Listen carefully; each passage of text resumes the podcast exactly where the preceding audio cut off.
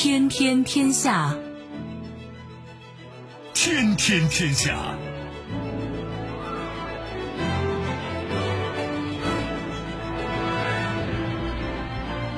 历史穿行者，新闻摆渡人。各位好，我是梦露。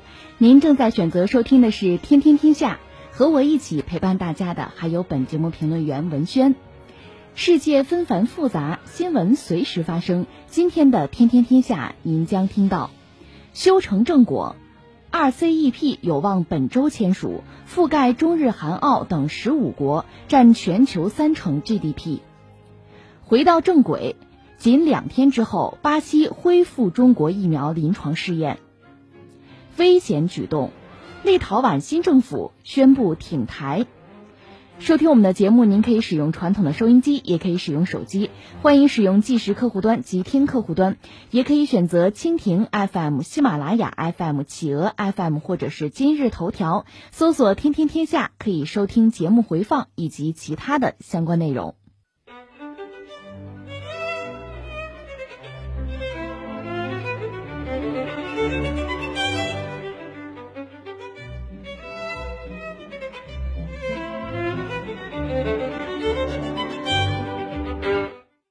应东盟轮值主席国越南总理阮春福邀请，国务院总理李克强将会在十一月十二号到十五号出席以视频形式举行的第二十三次中国东盟十加一领导人会议、第二十三次东盟与中日韩十加三领导人会议、第十五届东亚峰会、第四次 RCEP 领导人会议和东盟商务与投资峰会。这次系列会议期间，最被外界关注的一项内容，便是中国、日本、韩国、澳大利亚、新西兰和东盟十国有望共同签署 RCEP 协定。商务部部长助理李成刚十一号表示，各方正在积极协商，争取在本次领导人会议期间签署协议。此前，东道国越南副外长阮国勇表示，十五国有望在十五号的第四次 RCEP 领导人会议上签署该协议。RCEP 由东盟十国在二零一二年发起，邀请中国、日本、韩国、澳大利亚、新西兰、印度六个对话伙伴国共同参加，旨在通过削减关税及非关税壁垒，建立统一市场的自由贸易协定。去年十一月，由于在关税与其他国家的贸易逆差和非关税壁垒方面存在分歧，印度决定退出谈判。呃，我们现在所处的时代真的是百年未有之大变局。呃，尤其是今年，不是网友有那么一句话吗？说我们今年啥也没干，光见证历史了。的确，这个世界啊，真的是正在巨变。呃，本周日，呃，不出意外啊，就这个东盟十国加上中日韩、澳大利亚、新西兰这十五个国家地区，要签这个区域全面经济伙伴关系组织，简称就是 RCEP。不出意外，本周日应该会签。如果签署成功的话，这个是人类历史上最大规模的自贸区，也是第一个以东方国家为核心的超大型的多边自贸区。所以说，为了这一刻吧，中国应该是足足努力了八年。而且，如果这个签署成功的话，中国会不会以此为跳板，下一步会拿下中日韩的自贸区呢？还有中欧的投资协定，或者咱们大胆的设想一下，会不会加入这个 CPTPP 呢？呃，这个协议就是这个简称 RCEP 啊，这个协议包括了东盟、东盟十国嘛，还有咱们中日韩、澳大利亚、新西兰这十五个经济体，这十五个经济体 GDP 大概加起来占全球的达到了百分之二十八点九，十五个经济体的总人口也是将近占到了全球的三成，达到了百分之二十九点七。呃，之前有消息说是在货物贸易方面，各个签署国同意在五到十年内，至少去除百分之九十点三的产品的关税，而且会引入更加透明的规则来降低非关税壁垒。那在投资方面，要实行负面清单制度，所以说要进一步的降低市场准入的门槛。总之一句话，未来在这个十五个经济体内啊，这个货物啊、资本呀、信息呀这些要素的流动，就会像在一个国家里流动。就没有那种乱七八糟的各种壁垒来做障碍了。那对咱们中国来说，中国世界工厂，呃，应该是在全球产业链条的心脏的位置上。咱们中国中间品的贸易是占着非常大的比例的。嗯，像二零一八年，中国加工贸易进出口是达到了八点四万亿，这个数字占进出口总额已经超过了四分之一啊。中间品需要什么呢？需要多次的跨境贸易，这就意味着这个关税啊就会被不断的叠加放大，关税多了，价格肯定也就高了呀。所以说，最终就降低了最终产品的价格优势。那么，如果这个签署成功的话，在 RCEP 的这个框架之内，那中国肯定会极大的降低生产成本。呃，我举个例子，大家可能会更好的理解一下。你像华为的 P 三零 Pro，大概是包含了一千六百三十一个元器件，其中有超过一半都是来自日本，大概是八百六十九个，价值占比是百分之二十三。现在咱们都知道，中日韩的自贸区这个谈判呀。呃，还正在进行中，比较艰难，现在还没有落地。如果这个 RCEP 这个框架要率先落地了，呃，等同于啊，相当于中国间接跟日本签了一个初级阶段的这么一个自贸协定。P30 Pro 一千多个元器件，那未来这些零部件可能就会零关税的进入咱们中国，然后在工厂进行加工组装。由于省掉了各种关税，中国的消费者。意味着什么呢？可以买到价格更低的 P 三零了。那不仅如此，P 三零出口到非 RCEP 这些国家，比如欧洲啊、中东啊这些地方，价格低了，就会获得更大的价格优势，然后扩大全球市场份额。日本是咱们中国进口的第三大来源地，也是咱们出口的第三大目的地吧？就单单这个一个国家，日本这一个国家，就给咱们中国释放出这么大的一个红利。你就可以想象，这十多个经济体叠加起来会达到什么样的一个效应？虽然过去中国跟这个其他的成员 RCEP 里边的其他的成员，比如韩国呀、澳大利亚呀、新西兰呀，跟这些国家都单独签过自贸协定，但是彼此约定的这个关税减让期限啊有点长，甚至太长了。有很多产品关税的减让期限大概是十年、十五年、二十年之后才慢慢的取消关税。那这个 RCEP 呢，在降关税的力度是明显要高于现在的这些自贸协定的。它减让期限大概刚才说了，要缩短到五到十年。所以说，中国能够跟这十几个成员国吧，提前进入零关税阶段，对冲美国设下的孤岛化陷阱。怎么理解呢？咱们稍后再谈。呃，咱们先普及一个概念嘛，就是零关税。这个零关税究竟对全球化、对全球经济的增长究竟有多大的意义？呃，大家都知道，全球各地的发展水平不一样，有发达的，有不发达的。很多国家为了保护本土的民族产业吧，就比较弱势的民族产业，让自家的产业能够获得发展，有一定的生存空间，它就会制定一个高昂的关税，然后等于是人为的拉低了海外的进口产品的竞争优势。所以说，客观上讲，这是非常不利于全球的专业化分工的。你像亚当·斯密、李嘉图，这都是两百年前大名鼎鼎的。经济学家呀，现在他们的经济理论，一直影响到现在。像他们就说过，说如果各个国家专心发展自己具有绝对优势的产业，那么那些没有优势、弱势的产品呢，就用全球贸易来弥补。就这种模式下呀，能够极大的增进全球的生产力，还能扩大全社会的财富，对老百姓、对消费者，这都是有好处的。那么，在这种经济理论的引导之下，大家回过头来看看那个帝国主义时代，就是十九世纪嘛，弱肉强食。英国、法国这些老牌的资本主义国家，等于是用武器坚船利炮嘛，把地球给瓜分了，把全球啊塑造了成一个分工社会。你像中国、印度的纺织品行业被经销品给摧毁了，最终沦落到只能提供棉花这种初级原料的这种不发达的地区。英国呢，成了日不落帝国，更是那个时候的世界工厂啊。他就用先进的机械制造业，就蒸汽机嘛，生产出更大规模的产量。虽然这种殖民地模式啊极其的残酷，但是咱们客观来讲啊，也导致了世界人力呀、物力资源的一个更为广泛、更为有效的一个利用，世界生产效率得到了很大的提高。有这么一组数据，是一八六零年到一八九零年三十年间呀，全球工业生产。是增加了三倍，在一八六零年到一九一三年期间增加了七倍。那现在武力的方式、战争的方式肯定是不行了，已经行不通了呀。所以世界才会产生这个关贸总协定，产生了 WTO。目的是什么呢？就是战争不行了，但是我这种模式还得继续呀，就得通过谈判来尽量的把这些关税啊降下来。关税这个东西当然肯定是越低越好啊，零关税最最好。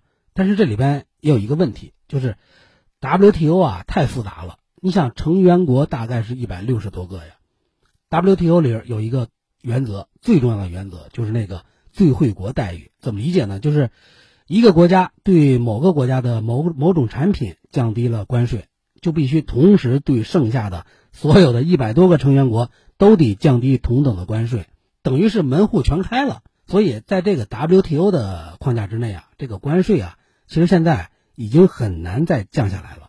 那零关税就更不用再去设想了。二零一六年啊，有个数据就是全球部分地区平均的关税率，印度、巴西，咱们举这两个例子，都是金砖四国，但是他们的制造业水平肯定明显不如咱们中国呀，所以他们的平均加权关税率也更高，是中国的好几倍。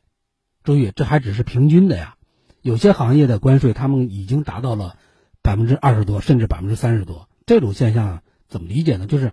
我宁可让本国的消费者高价买单，也不能让你们舒服了。全球都希望，尤其是发达国家都希望零关税，自己的产品可以畅通无阻的进入到别的国家。但是这只是一个美好的梦，所以零关税这个梦啊，估计是永远不会落地的。这也是为什么之前英国、法国会签订这个欧盟协议，包括美国、加拿大、墨西哥，不是组成了这个北美自贸区吗？还有这个越南、泰国这些东盟国家建了东盟。这都是他们那原因所在呀。本周日可能会签署的这个 RCEP，相当于是切走了 WTO 三分之一的地盘，等于是我们自己搞了一个自由贸易区。到时候九成以上的产品逐渐零关税，可以想象会极大的促进包括咱们中国在内的这十多个成员的经济活力。为什么？第一，由于国际贸易啊几乎没有任何障碍了，进口行业加剧竞争，低效率的企业被迫淘汰退出。那出口行业中的高效率的企业，就会扩大产出空间，更愿意采用适用于大市场的那种先进的生产技术。第二，产业链会在区域内得到一定程度的重组，形成更为科学、更为细化的一个分工体系。像这些大的跨国公司，肯定会把生产部门放在最适合的成员国，而这个国家是哪儿呢？很有可能啊，就是咱们中国。呃，有这么一个研究结果说。如果这 RCEP 除了农业部门以外啊，所有的部门都实现了贸易自由化的时候，中国的实际 GDP 增长率将提高百分之零点二二，出口增长率将提高百分之十一点四四，进口增长率提高百分之十七点多。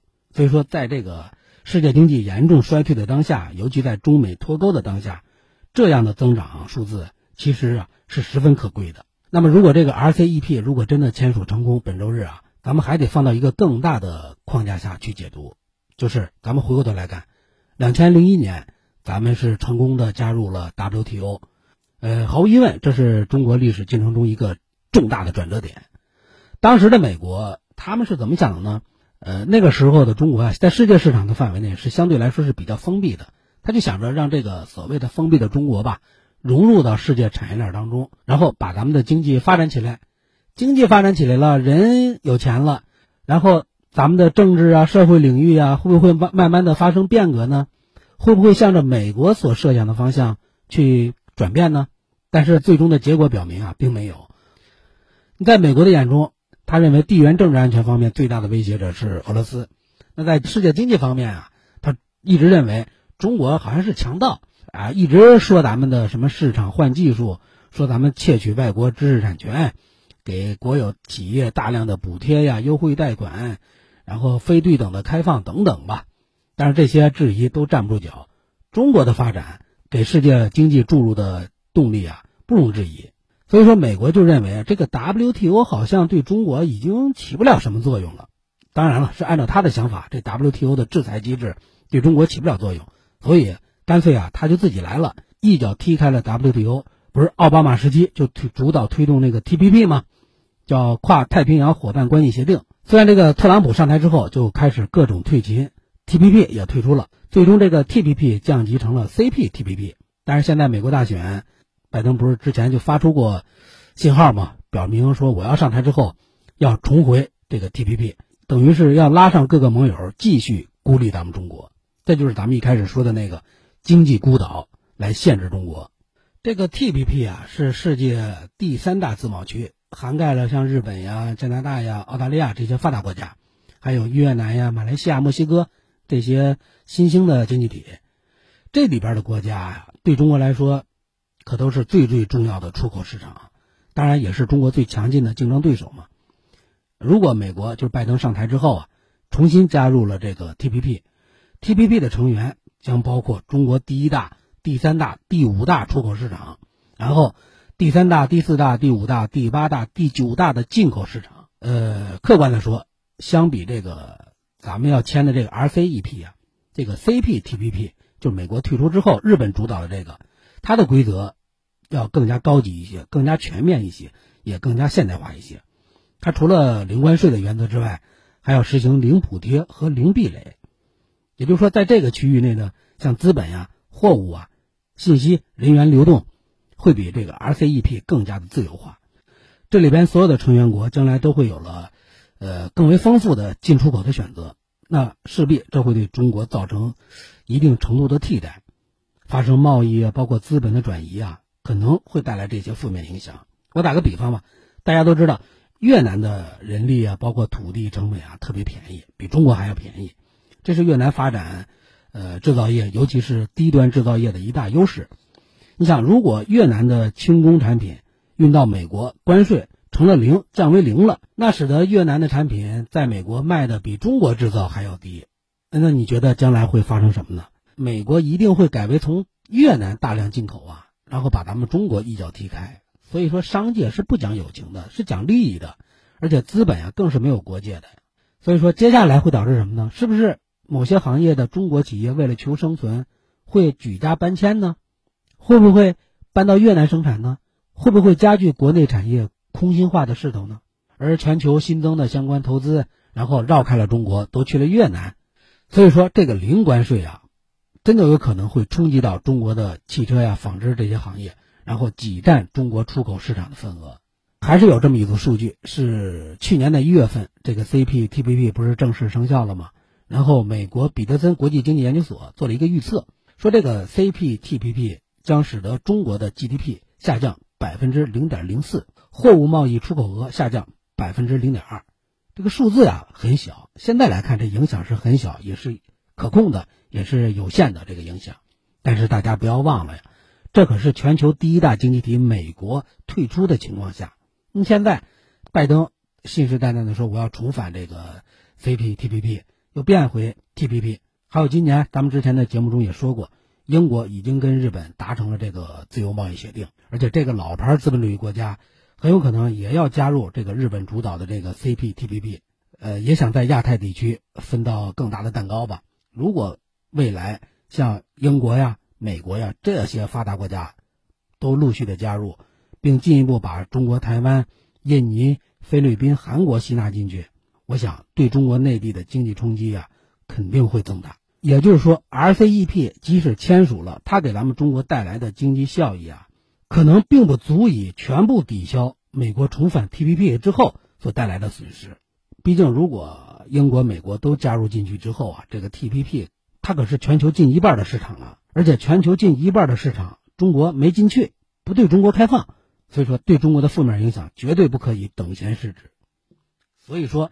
这也是中国为什么正有强烈紧迫感的原因。前两天，第三届进博会上，总书记发表了主旨演讲，提到了未来将深化双边呀、多边呀区域的合作。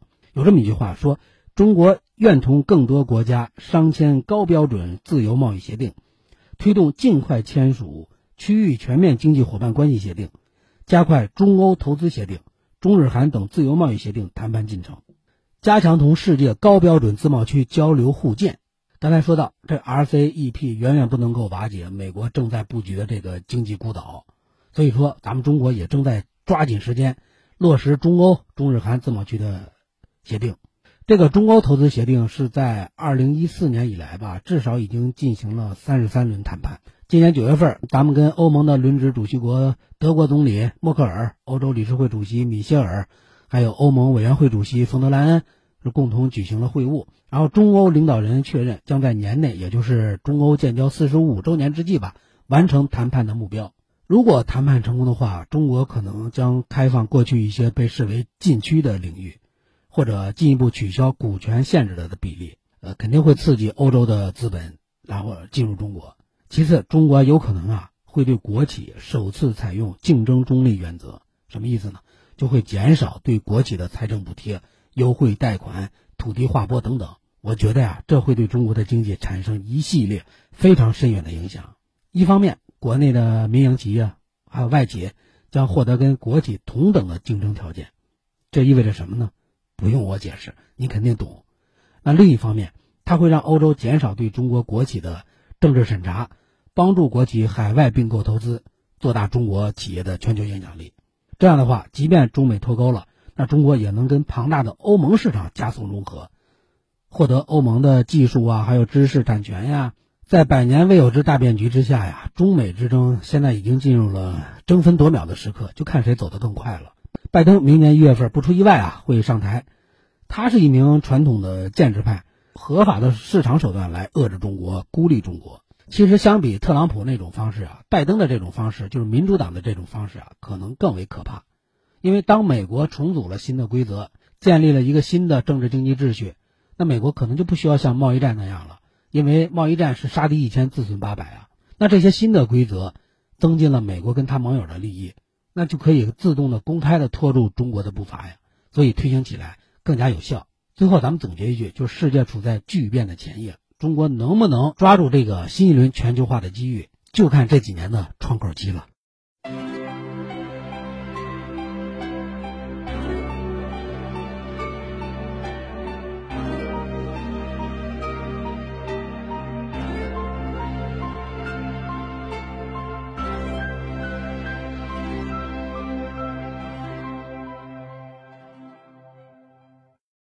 十一月九号，巴西国家卫生监督局以存在严重不良反应为由，暂停中国科兴公司新冠疫苗在巴西的临床试验。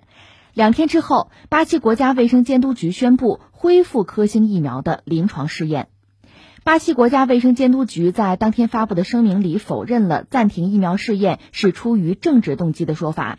巴西卫生监督局解释称，先前暂停是由于对所谓严重不良反应事件掌握的信息缺乏做的决定。科兴生物制品有限公司在当天发布的声明中表示，在对新的数据进行评估之后，巴西国家卫生监督局非常及时地做出了恢复临床研究的决定。科兴生物表示，我们对疫苗安全性充满信心，对巴西国家卫生监督局的严格监管和及时恢复临床研究表示充分的理解和赞赏，对合作伙伴布坦坦研究所专业的工作态度和辛勤的付出表示感谢。英国广播公司、法新社等西方媒体认为，中国科兴公司的新冠疫苗已经与巴西国内的政治角力绑架。呃，我看有媒体披露说，本月底这个科兴疫苗运往巴西的计划呀，仍在进行之中，目前没有受到影响。呃，这些疫苗将用于紧急接种或者是三期实验，大概是有十五六万剂。现在来看，这个疫苗实验又重启了。其实这个事儿在十一号的时候啊，就有媒体报道说，根据看到的尸检结果，这名参加试验的志愿者死因是自杀。同时，圣保罗州的州政府也表示，一名试验志愿者的死因被登记为自杀。这个事件是大概发生在十月二十九号下午四点多。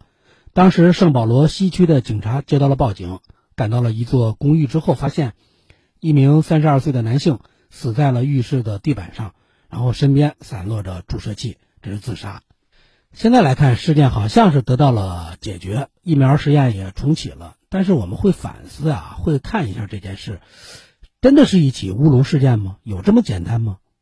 并不是，它的背后啊是巴西政坛上激烈的政治搏斗。这一切还得从这个巴西总统，他叫博索纳罗呀，从这个人说起。博索纳罗有“热带特朗普”的称号，他是在二零一八年的总统大选中，呃胜出的。那个时候就积极的表现出亲美、右转这么一个姿态。因为巴西的政坛啊，长期是被左翼统治的，然后博索纳罗这么个人出现了，那显得就与众不同了。为什么叫热带特朗普呢，因为这人啊也是大嘴巴，经常发出一些特别有争议性的一些言论，尤其在这个种族还有性别的话题上，还有在咱们中国的事务上，他居然把中国啊描述成掠食者，或者声称中国在买下整个巴西，所以说他对华呀是敌对的。而且今年疫情爆发以来，博索纳罗的表现呀，同样也是引发了大量的争议。为什么呢？他反对经济封锁和戴口罩，继续举行大规模的集会，然后淡化病毒的危险性，说这个病毒啊就是一个小流感，而且还大力推荐未经证实效果的这个强氯喹，还多次甩锅中国，要求中国对这个新冠疫情要负责任。你看他这一系列的操作呀，等于真的是缩小版的特朗普。那么，这个巴西跟科兴疫苗合作呀，并不是巴西这个国家层面来跟咱们中国的疫苗公司进行合作，真正跟科兴进行疫苗合作的呀，是巴西的圣保罗州，还有他们这个州的叫布坦坦研究所。呃，谁来推动的呢？背后的推动者就是圣保罗州的州长，叫多利亚。这个多利亚这个人啊，在政治上跟博索纳罗啊不和，更被视为是博索纳罗2022年寻求连任的最大的竞争对手。公开报道显示，这个多利亚在对华态度上啊是比较温和的，比较务实的。像去年八月份，他曾经率团访问了咱们，访问了咱们的北京啊、西安啊、上海，而且当时他说，圣保罗州有义务和责任在各层级上继续保持跟中国良好的伙伴关系。作为圣保罗州的州长，我将捍卫这一立场。那么，在疫情爆发之后，多利亚在抗击疫情这个问题上啊。多次跟博索纳罗是互相指责。多利亚宣布我们要在圣保罗州全州实施隔离措施，但博索纳罗呢号召民众复工复产。后来多利亚在跟这个 BBC 的一次访谈中痛批博索纳罗：“你这么消极抗议，说各个州的州长都在一条正确的道路上，但是总统却在跟我们大家唱反调。”所以知道了这两个人在权力场上、抗议场上，还有在。对中国的立场上，这种巨大的不同、巨大的差距，也就不难理解了。为什么跟中国疫苗的合作会成为两人政治斗争的一个核心的问题？多利亚这个人一直希望购买中国科兴生产的疫苗，并支持巴西的卫生部长要宣布购买计划，但是博索纳罗却不断的反对，说科兴疫苗是多利亚的中国疫苗，民众接种啊就不会觉得安心。之前。这个博索纳罗宣布要暂停跟科兴的疫苗合作之后，他竟然在自己的脸书页面上啊公然庆祝，说这是我博索纳罗对多利亚的另一次胜利。你可想而知，这样的话，这样的言论啊，在巴西社会会引起多大的争议。像巴西的有一家电视台，他的经济评论家叫克鲁斯，他就说，就连博索纳罗的亲信也认为，博索纳罗在详细死因调查厘清之前，就暂停咱们中国疫苗的实验，这是把疫苗的实验政治化了。很可能是变成搬石头砸了自己的脚，毕竟疫苗这个东西啊，攸关全民的福祉跟利益。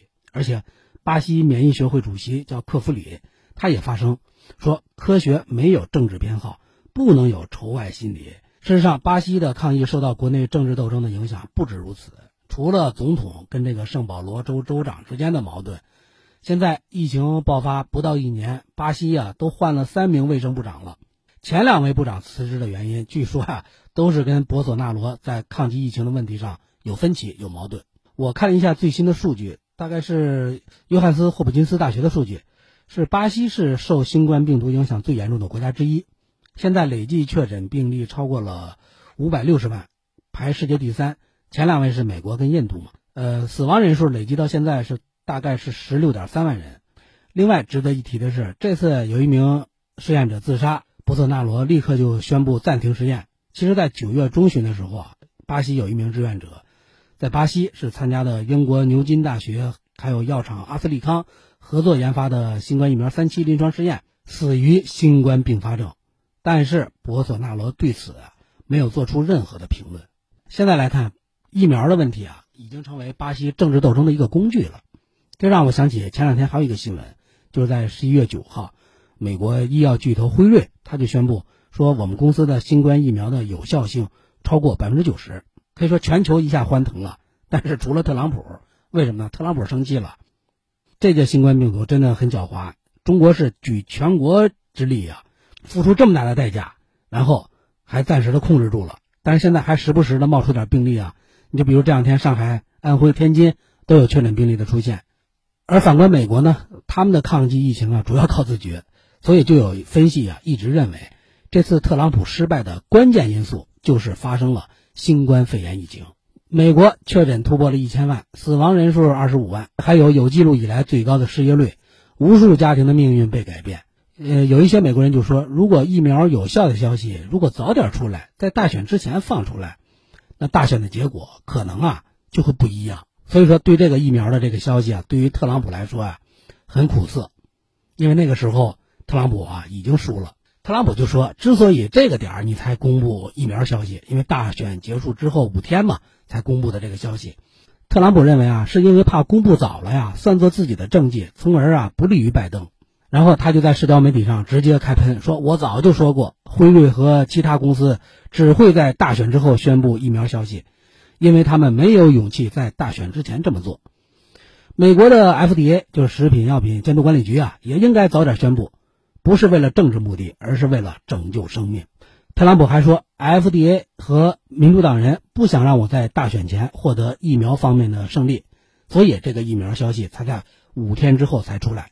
特朗普的这个说法呀，能不能站得住脚，有没有合理性，我们不去追究。但是有一个事实，大选后的五天呀，疫苗的好消息出来了。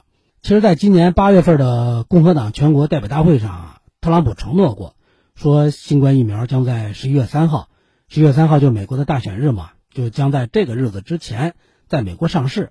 这样的表态，让美国进行疫苗试验的四家领头药厂是压力倍增。随后，其中有一家叫莫德纳。这个药厂就率先表示，我们没有办法呀，按照你的要求按时供货。还有阿斯利康，还有强生，他们的试验因为安全的因素先后暂停了。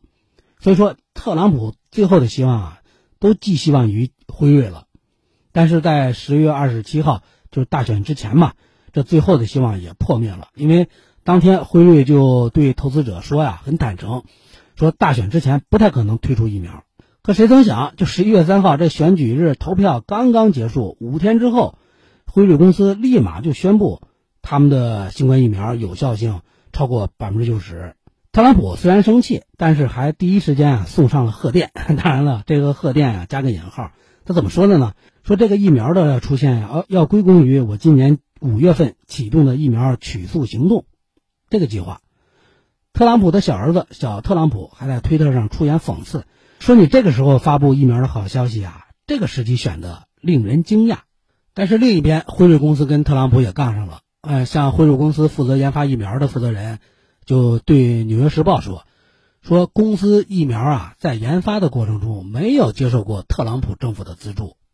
他甚至还说，我们辉瑞从来就不是你特朗普启动的那个取速行动中的一员。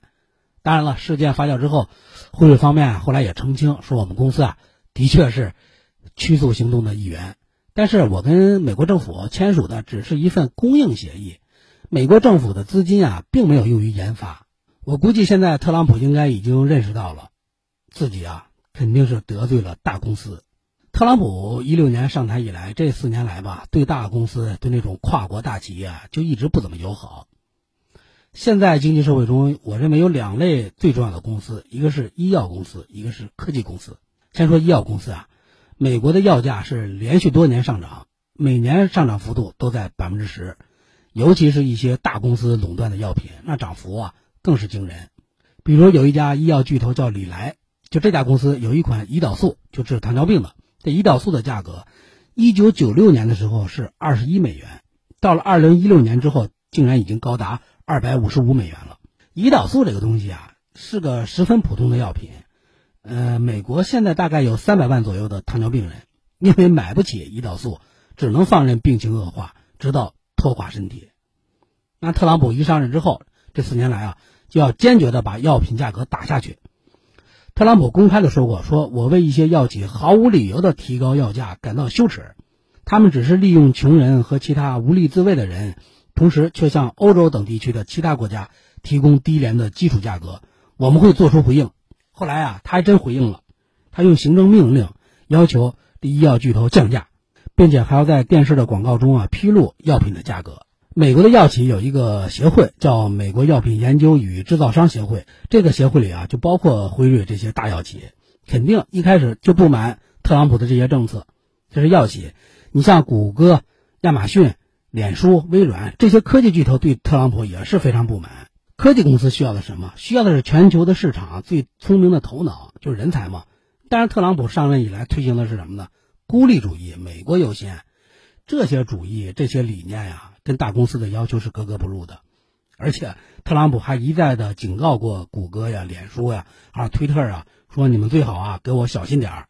那现在来看，美国的这些大企业大老板们呀，终于是忍够了，这四年是忍够了，这次要把特朗普赶下台。有数据显示说，福布斯统计的二百五十七位美国亿万富豪选择中，支持拜登的有一百四十九人，而支持特朗普的呢？只有一百零二人。一直以来，华尔街都是特朗普所在的共和党的大金主。特朗普上任以来，这个美国股市据说涨了超过百分之五十，肯定是有利于华尔街赚钱的呀。但是这次大选中，这个华尔街呀好像是倒戈了，投奔了拜登。像今年以来，华尔街向拜登所在的民主党的捐赠超过的二点六五亿美元，而向特朗普所在的共和党的捐赠呢，只有一点六亿美元左右。甚至美国的富豪们还搞了一个计划，叫林肯计划，目的呢就是要阻止特朗普连任，支持拜登。其中有超过十五个美国亿万富翁向林肯计划捐款了，包括美国的石油巨头盖蒂，他在今年九月就捐了一百万美元。我再举几个比较直观的例子，像摩根大通给特朗普捐了八点六万美元，给拜登呢捐了三十七点九万美元，还有摩根士丹利给特朗普捐了九点六万美元。给拜登呢捐了二十五点八万美元，还有美国银行给特朗普捐了十六点五万美元，给拜登呢捐了二十七点五万美元呀。美国大选其实就是一个金钱的烧钱大战嘛，金钱的大比拼。因为筹款落后，据说在大选最后两个月冲刺阶段呀，这特朗普他的团队啊甚至遭遇了财务危机。在今年九月份，特朗普甚至考虑自掏腰包一亿美元来竞选。相比于这些大富豪、大企业。实际上，美国的中下阶层啊，仍然支持着特朗普。有数据说，像农场主啊、农场工人呀，百分之八十四的人都给特朗普捐了款；百分之七十五的建筑工人，百分之六十四的出租车司机，百分之七十六的卡车司机，百分之六十的小商人，百分之五十七的一般技工，还有百分之五十八的消防员，百分之五十六的保安，都给特朗普捐款了。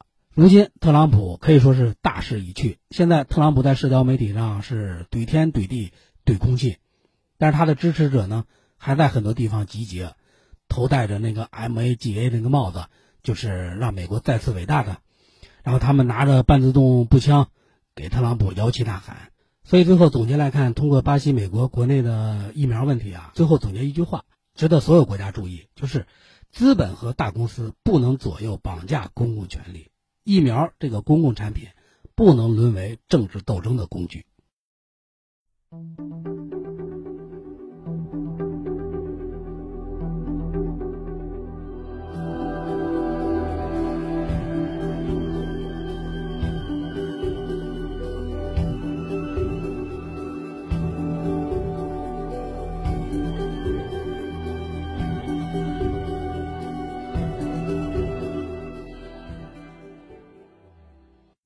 据媒体报道，立陶宛新的执政联盟周一宣布，即将上任的政府将支持台湾那些争取自由的人士。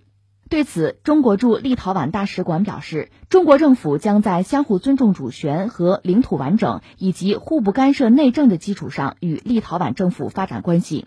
声明强调，中国与立陶宛双边关系的正常发展不应该受到其他因素的干扰，因为这不符合两国和两国人民的根本利益。嗯，看到这条新闻啊，一是我感觉很可笑，二是替立陶宛这个国家感到悲哀。说这话的是这个有望啊成为立陶宛新总理的这个人叫英格丽达·西莫尼特啊，是个女的。说我们将不仅关注边境附近发生的事情，还会关注全球范围内发生的事情。立陶宛，嗯，人口不到三百万，三百万吧。换句话说，还没有咱们北京朝阳群众多呢。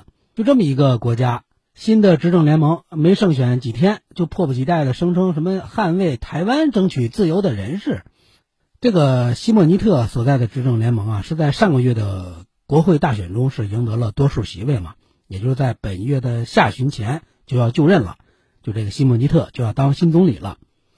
他是在九号发表了这个叫执政联盟政策纲要，啊，声明说我们未来啊要推动价值外交，要积极反对任何侵犯人权和民主自由的行为，并将捍卫从白俄罗斯到台湾。全球各地争取自由的人士，这口气是要当世界领袖啊！当然了，咱们中方的回应很冷静。中国使馆发了一份声明，里边就说中立关系的正常发展不应受到其他因素的干扰，因为这不符合两国和两国人民的根本利益。咱们挺冷静，但是有人嗨呀，防不住有人嗨。台湾所谓的外交部那真是立马备受鼓舞，是赶紧表示感谢感谢感谢。还说什么要持续推动双边关系往前迈进？注意啊，他说的是双边关系。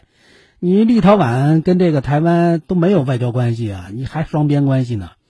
而且还有一些台湾的媒体也跟着嗨了，高呼立陶宛是力挺台湾，还列举了好几个例子。有这么一个例子，说是这次世界卫生大会在复会之前呀，立陶宛有数十名议员发表了联名信。说力挺台湾参加世卫大会，其中还包括立陶宛的卫生部长。但是啊，主流媒体都说，不得不承认，目前的立陶宛对中国的一中政策没有意义。现在新的执政联盟，呃，马上就上台了吧？就在这个白俄罗斯还有咱们台湾的问题上啊，瞎蹦的。说实话啊，这两年立陶宛可能有点抽风抽上瘾了，不正常。这个国家，你可以说它是命运多舛，位置挺优越，连接东西啊。但是位置优越的同时，它东边西边啊都有大国，等于是长期挤压在大国的夹缝之中。它在陆地上跟四个国家接壤，有俄罗斯，有白俄罗斯，还有拉脱维亚，还有波兰。这四个国家里啊，有两个国家它就不好对付，不好惹。一个那就是俄罗斯呀，全球大国；还有一个区域的大国，波兰。他也惹不起。说说立陶宛的历史啊，立陶宛的历史就很能说明一个小国的悲哀，或者说它的艰辛之路。其实早在十三世纪中叶，当时叫立陶宛大公国，它一度是把现在的俄罗斯西部、乌克兰的北部，还有白俄罗斯的全境都是它的版图。但是从他开始走向衰落的时候起，这个国家的命运啊，就不是掌握在自己的手里了。呃，从十六世纪末之后的三百多年的时间里吧，这个立陶宛啊，先后被多个势力统治，有波兰，有沙俄，然后一九一九年才恢复独立，但是好景不长，复国才二十一年，然后二战不是爆发了吗？就被纳粹德国给占领了。再之后，立陶宛就并入了苏联，获得了加盟共和国的这么个地位，享有高度的自治权。呃，然后受到了东欧巨变的影响，还有西方大国的支持吧。立陶宛是在一九九零年三月十一号宣布独立的。呃，它还有一个标签是第一个脱离苏联的独立的国家。立陶宛不大，呃，但是啊，近代的欧洲这些国家呀，他们强大起来之后，在亚非拉美啊，建立起一个庞大的殖民帝国。所以说，现在欧洲的许多国家，你别看面积啊，虽然比较小。但是祖上啊都扩过，都有一个比较荣耀的历史。当然，这个荣耀要加个引号。包括荷兰、比利时这些小国，祖上都扩过，很辉煌。像立陶宛，它面积最大的时候达到过一百多万平方公里，不小了呀。当时是东欧最大的国家，风光了几百年，风光了几个世纪啊。但是总结他的历史，他所谓的祖上扩过，并不是真正成了世界性的大国。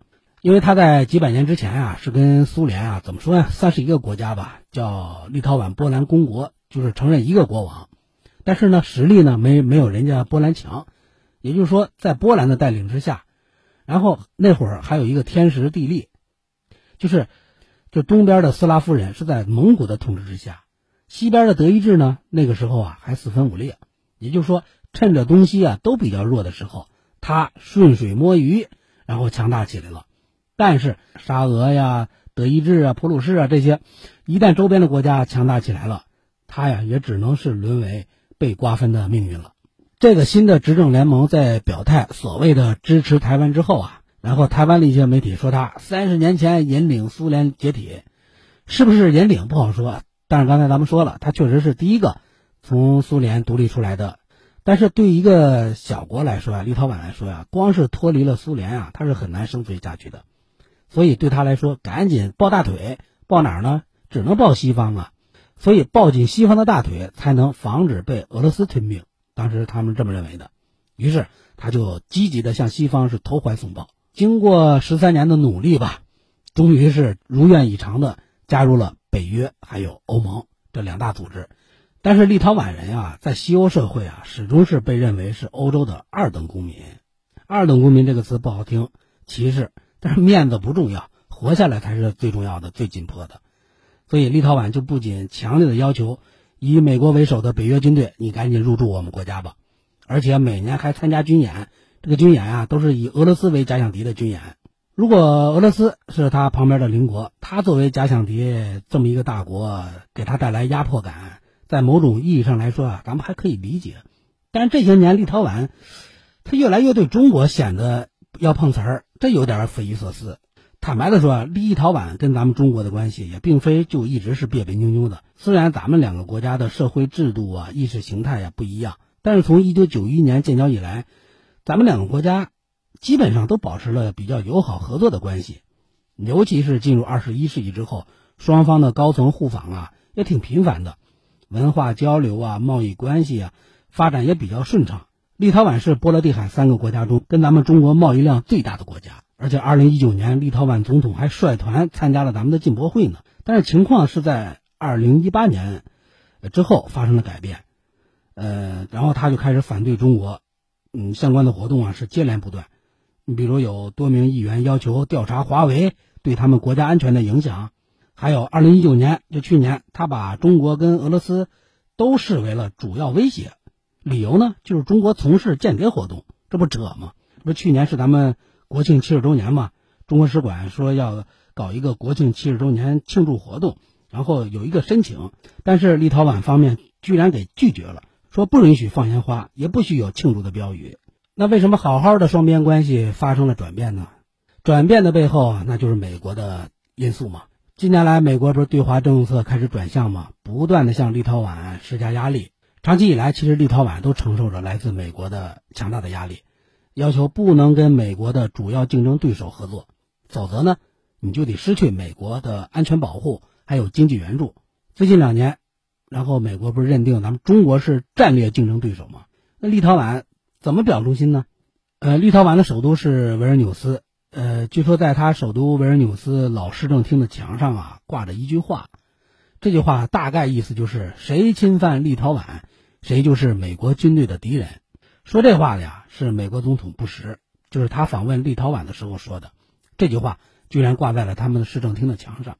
然后我看《环球时报》总编辑在提到这个标语的时候啊，透露了一个小细节，说他在采访的时候问过当地的一个政治学者，说你们相信这句话吗？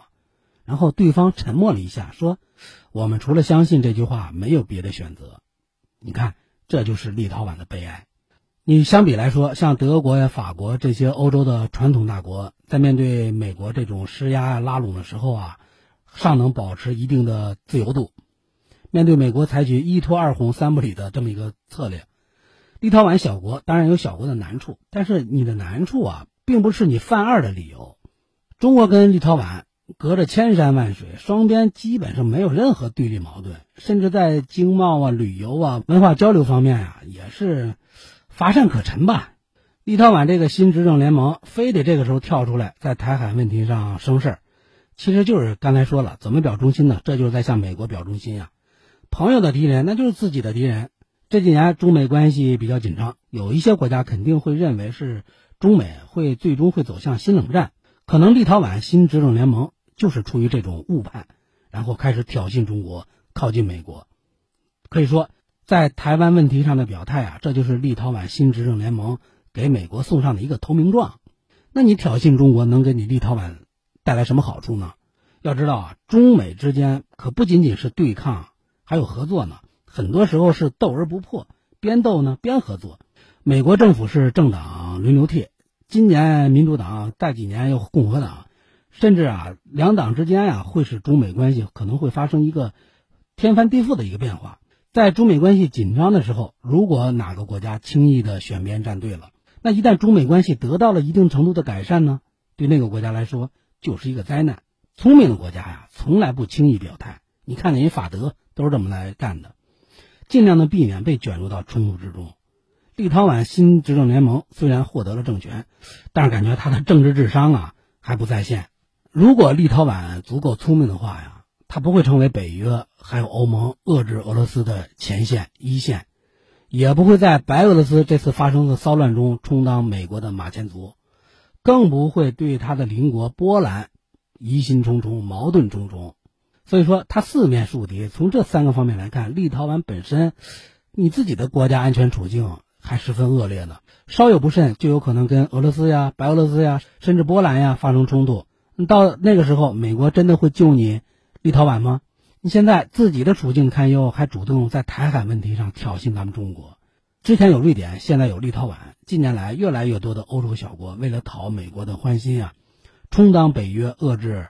俄罗斯棋子的同时，又不惜代价的跳出来挑衅咱们中国，他们呀都没有多少实力，这些年来跳的比德国、法国这些大国都要高，但似乎目前他没得到什么好处。如果再这么疯疯癫癫下去呀，我觉得呀，这些国家恐怕等不来美国的馅饼，就要先吃大亏了。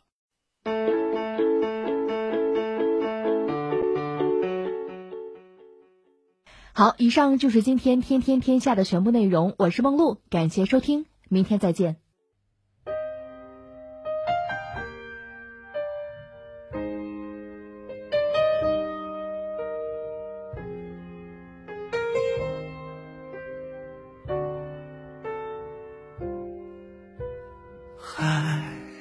说不完的话，风随着我们出发。把笑和泪都留下，留在这一年的夏。对于未来的想法，有太多疑问没有回答。关于面包和理想，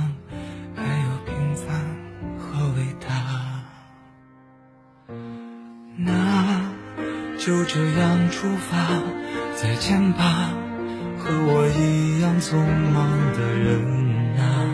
你们的歌声在遥远的路上轻轻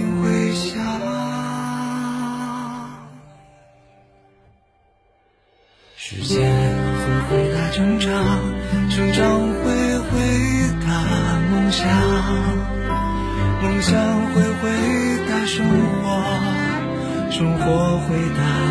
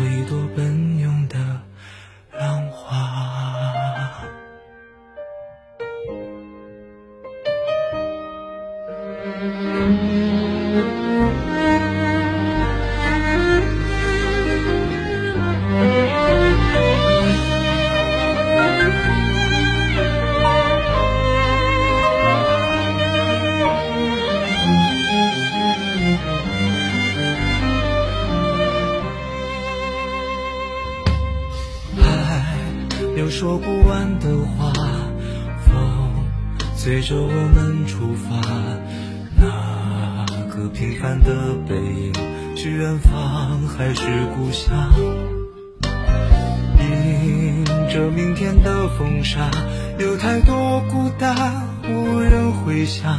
你是否和我一样，带着倔强不投降？